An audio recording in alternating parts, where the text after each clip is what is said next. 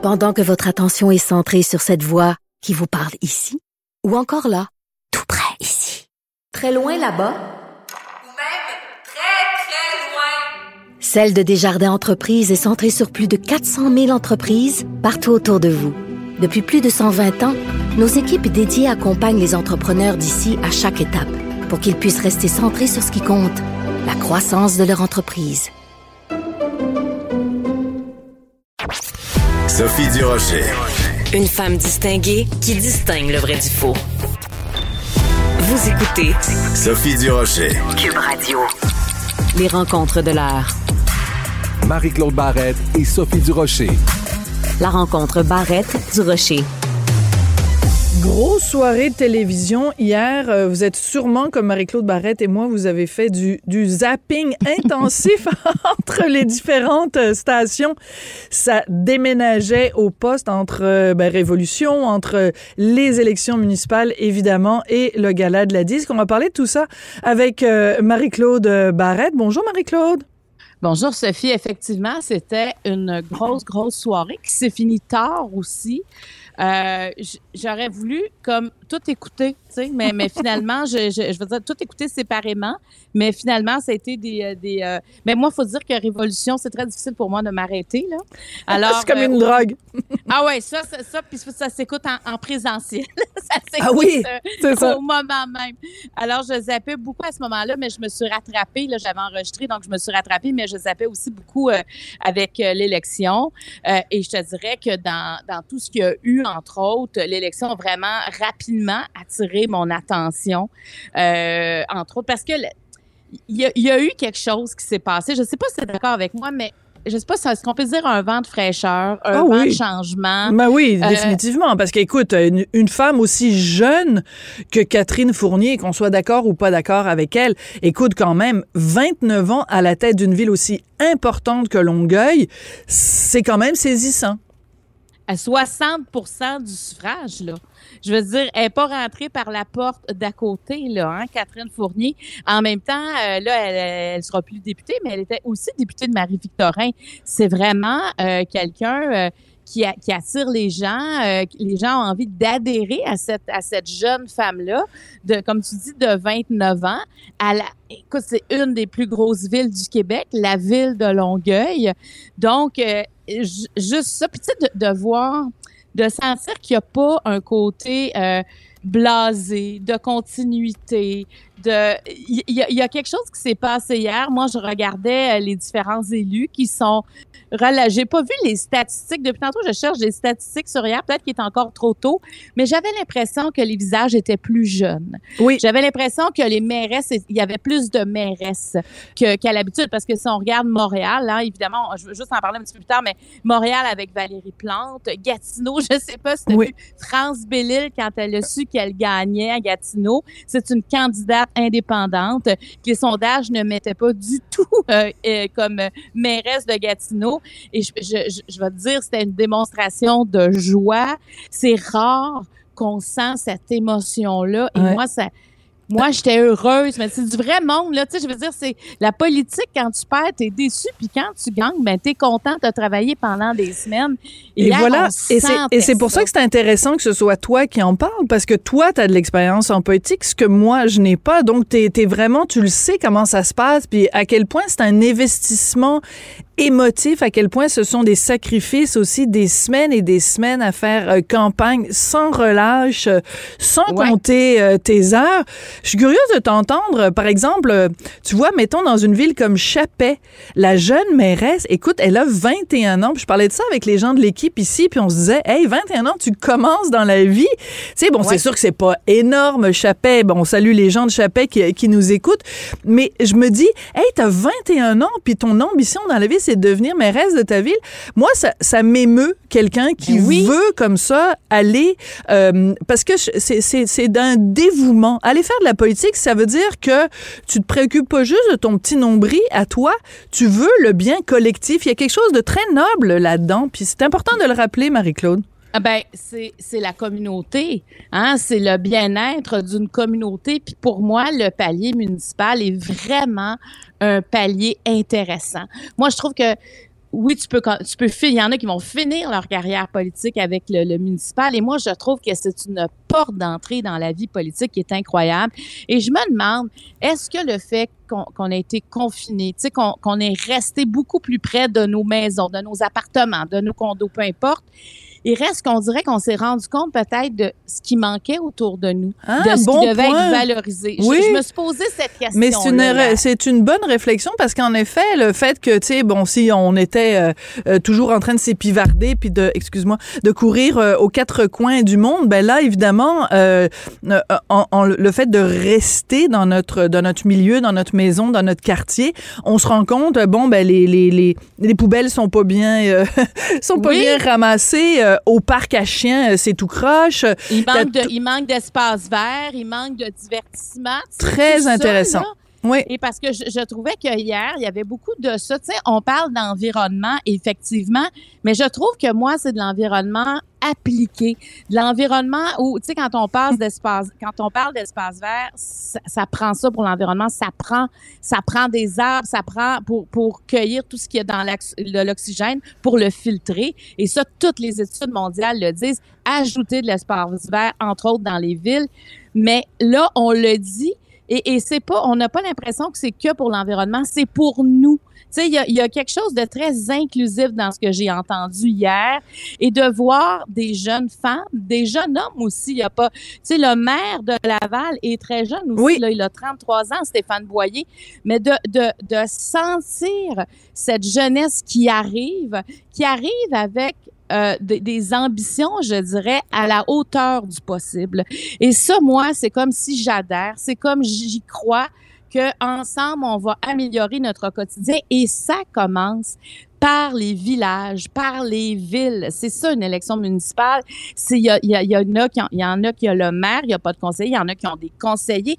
Donc c'est des, des agglomérations, des secteurs et ça c'est important.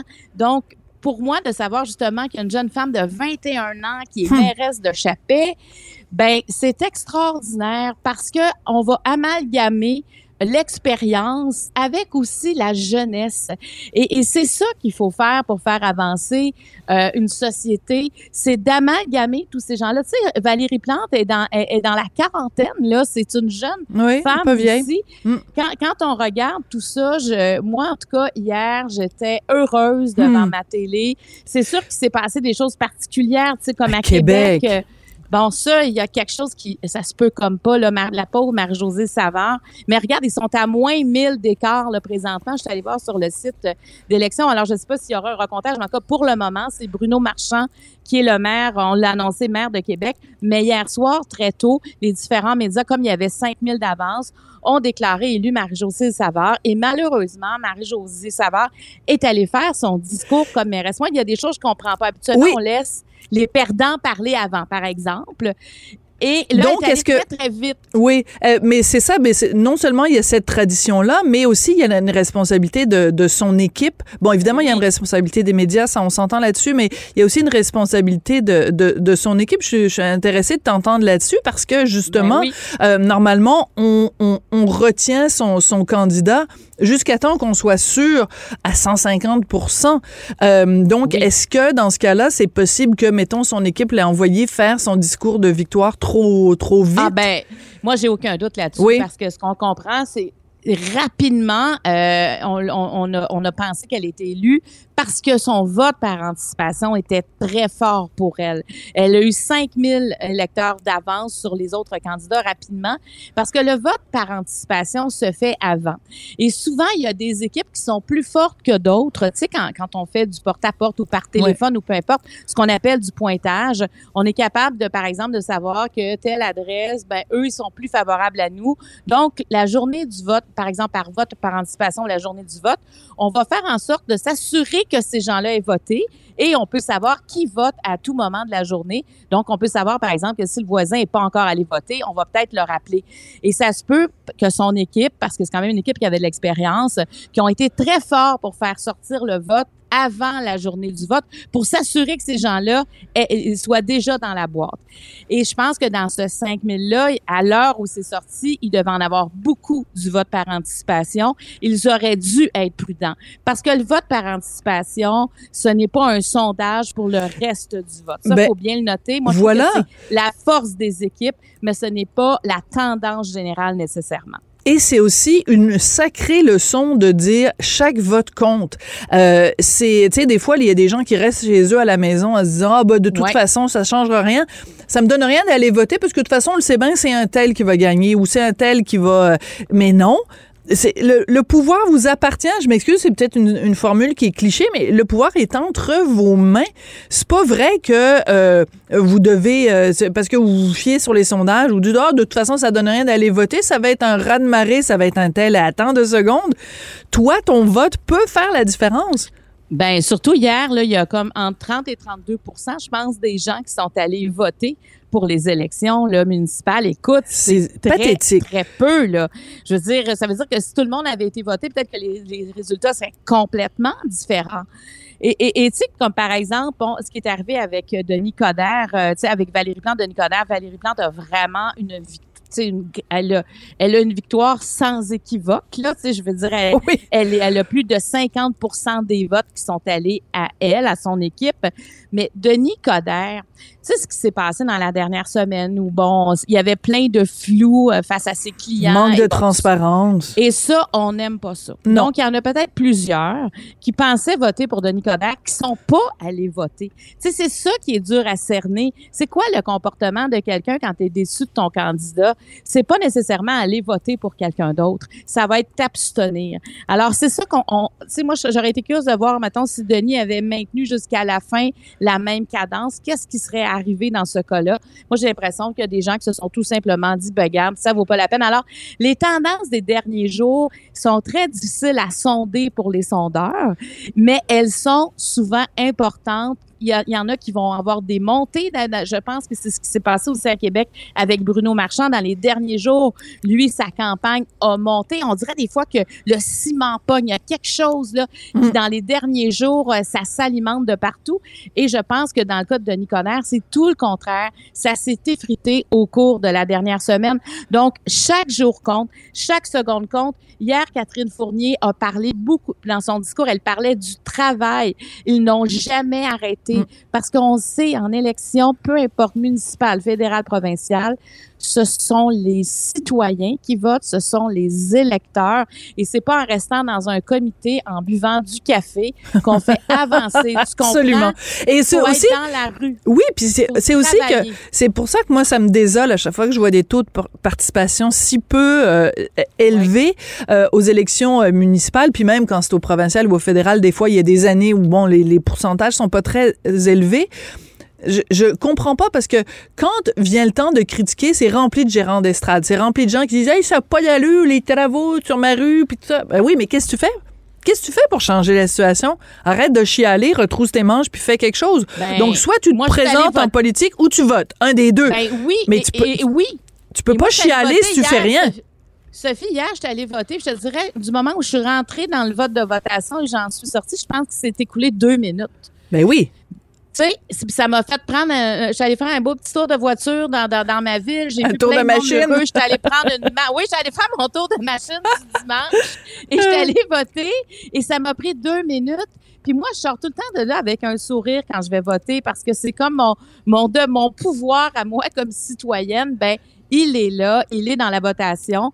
Alors, c'est triste. Oui, c'est triste pour notre démocratie. Puis c'est pas parce qu'on n'a pas parlé là, de cette élection-là. Là. Était, c'était vraiment une élection qui a été couverte mur à mur. On a entendu parler. On savait qu'il y avait des élections hier. Mais en tout cas, je tiens à féliciter ceux et celles qui sont élus. Et là, on parle Mm. beaucoup des maires, des mairesses, mais il y a beaucoup de conseillers et conseillères municipales aussi qui ont travaillé fort. Donc, c'est- c'est un gros, gros travail d'équipe.